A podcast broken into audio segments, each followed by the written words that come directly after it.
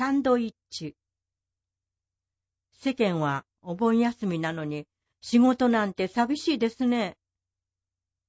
いやいや、職場にはほとんど人もいないから、ゆっくり仕事できていいですよ。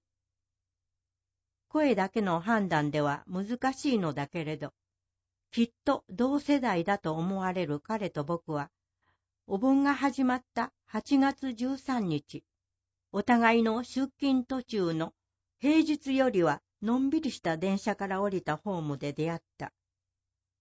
いや、正確に言えば、電車から降りて展示ブロックの上を歩き始めた僕に、彼がナイスタイミングで声をかけてくれたのだ。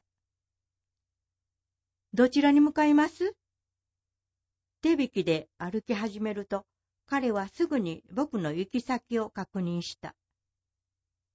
阪急電車から地下鉄に乗り換えて、丸太町駅で下車。一番出口から地上に出るところまで同じ経路だった。そこからは僕はバス、彼は徒歩だった。じゃあ、そのバス停までご一緒しましょう。きっと何度か視覚障害者のサポートをしたことがあるのだろう。彼の手引きはとてもスムーズだった。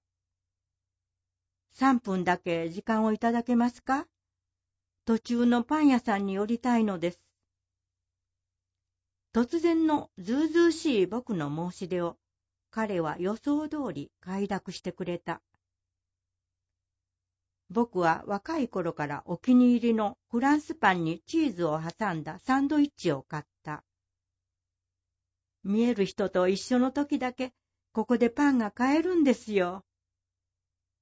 僕はサンドイッチをリュックサックに入れながら笑った。いつも人で溢れかえるこの場所で、たった数メートルでも展示ブロックから離れて、単独でパン屋さんへ行くのは、僕には結構ハードルが高かった。この場所を通ると、よく誰か目を貸してくれないかなと思っている日常があった。今日は思いがけない展開だった。僕たちは世間話をしながら歩いた。バス停に着いて、僕、松永というものです。本当に助かりました。ありがとうございました。僕は心を込めてお礼を伝えた。米長と言います。お気をつけて。僕たちは目があった。きっと目があった。